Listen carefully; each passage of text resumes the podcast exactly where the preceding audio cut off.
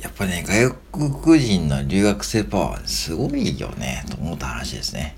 あのー、先日話したバングラディッシュのね、留留学生の方がね、今原付で通ってますね。原付免許持ってるんだけど、昨日かな。免許取りましたとね、めちゃ嬉しそうな顔で、免許取ったんやと思ってですね、普通免許ね、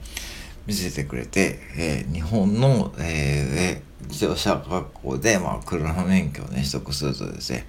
いや、これね、いや、これね、簡単に話しますけども、確かにね、今ね、えー、留学生の方で免許を持ってる方多いけども、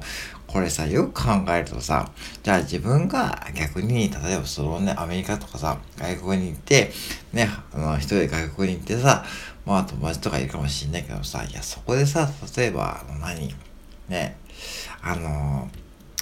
例えばアメリカに行って国際免許を取得するって、結構ハードル高いですよね。これすごいと思って。で、みんなね、日本で車を運転しますからね、日本で。まあ、日本は安い中古車もあるんで、性能がいいんで、それで安い中古車を買っては乗るということですね。やっている、いますよね。本当になんかすごいと思ってびっくりしますね。本当にね。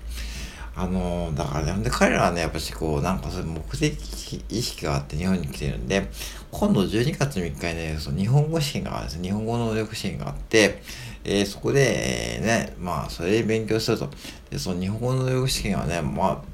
見るとね、これ日本人でもね、難しいって言われてて、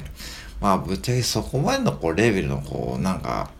テスト内容の、えことを我々日本人が日頃使っているかどうかってとね、これ全く使ってなくて、もうぶっちゃけね、コンビニではレジを接客できる時点でもうそれ十分だと思うんだけども、やっぱしね、こう日本でこう働くためには、こう、どうしてもそういう日本語の能力試験で、こう、淡々としたこう成績を収めておかないと、やっぱし不利になるということで、でそういう意味で日本語の能力試験を受ける受けるということですね。だからそういうところでその変えてほしいというか、なんかね、本当にね、僕は何度も言うけども、もうそういうさ、その、試験とか偏差値とかさ、もうやめてほしいっていうか、その、まあ、もちろんそれが一つの指標指標になっていいんだけども、じゃあそれを勉強したところで日常会話で使うわけでもないし、例えば TOEICね、英語ね、もう TOEICで点数がいいっていうのは確かにあるけども、あれを勉強したところで、あれもね、本当にすごくハードルが高くて、まあめちゃくちゃね、うん、勉強になるけども、とはいえあれを、あれって結構さ、入試っぽくて、なんか、その、試験勉強っぽくて、なんかそれが日常会話で活かされるというか、僕はもうあんまり思ってないんですね。で僕も TOEICね、過去に受けた時にあるけども、一応ね、500点ちょっとだったかな。うん。取りましたけども、まあ難しいですはっきり言って。ヒアリングとかね、文法とかね。まああれは本当にこう入試の延長線上だって僕は思ったし、うん、あれは確かに、その、資格とかの時でアピールにもなるけども、果たしてじゃああれが、えー、例えば、えー、あれで勉強したところで、じゃあ英語を話せるかどうかって別問題と僕は思うし、やっぱし英語とかやっぱりそういうところやっぱりね、その国に行って、まあ、で、まあ人と話すのが一番いいと思うし、それを彼らは日本でやってるわけですね。だからそれでプラスアルファ日本で免許を取って、そして日本でまあね、勉強して、そして就職するか、ね、それから自分の国に帰って商売をやるという目標があるんですね。うん、だからね、あの、やっぱり侮れないですよ。うん、で、外国人のパワーだからね。で、今、こう、日本で思うのは、日本の、えー、労働力不足を補うために、移民とかを受けね、そういう外国人の方を受け入れようとしているときに、これをまたね、反対勢力とかあってですね、なんか、ね、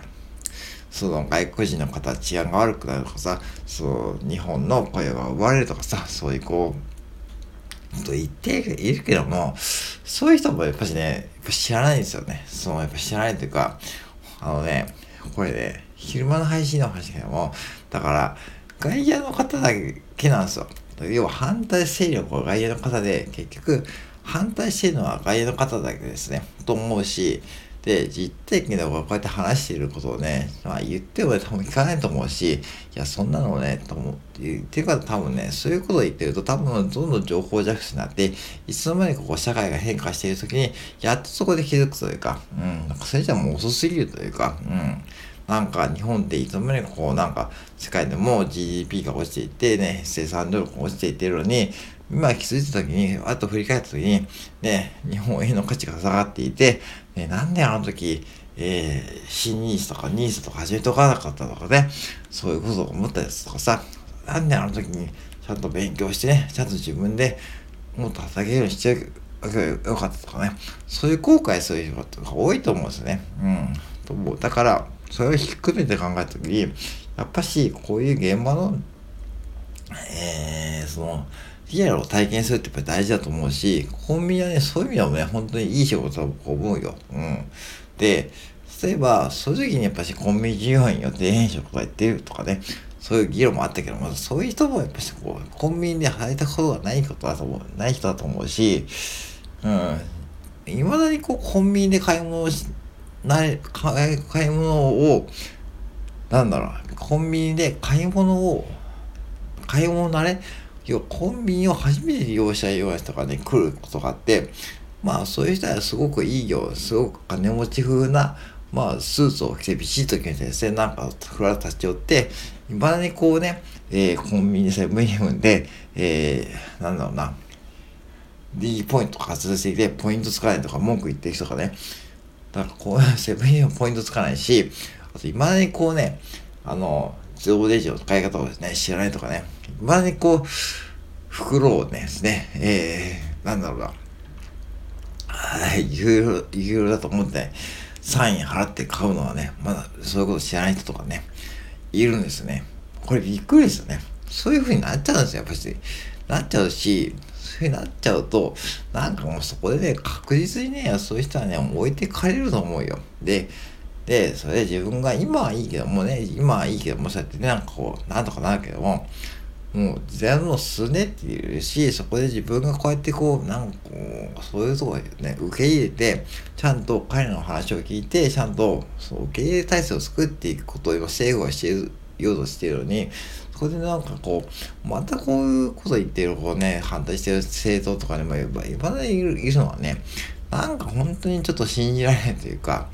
うん、マイナンバーカードもそうですよね。マイナンバーカードも、あれがあるとコンビニでコピーで、あの、要は、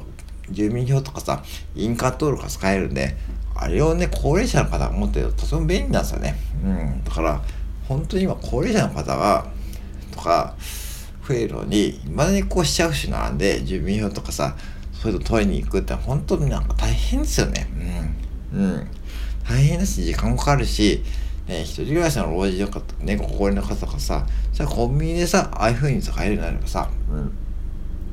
さ、いいわけですよね。で、コンビニのコピー機の横に、ちゃんと電話もついてるんで、そこでわかんないことはいけるし、うん。そういう風にしてっていうのに、なんか、マイナスの部分だけ取り上げていってるんで、だからぜひね、あの、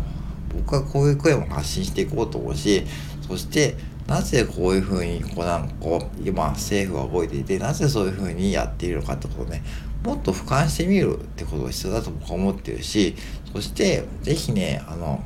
皆さんも自分が体験したことでもっと発信してもいいと思うよ。うん。発信して、発信したり、なんか周りの人に話したりして、これで共有したりするだけも違うと思うし、うん、別に今、なんかこう、遠慮してる人もいいかもしれないけども、まあ、スタンド F とか使って、どんどん発信してほしいよね。うん。うん。だからスタンド F ってそういう媒体だと僕思うんで、いつも言ってるように、コメダで話してもいいような内容で話してもいいんですよ。うん、いいと思うし、そこで、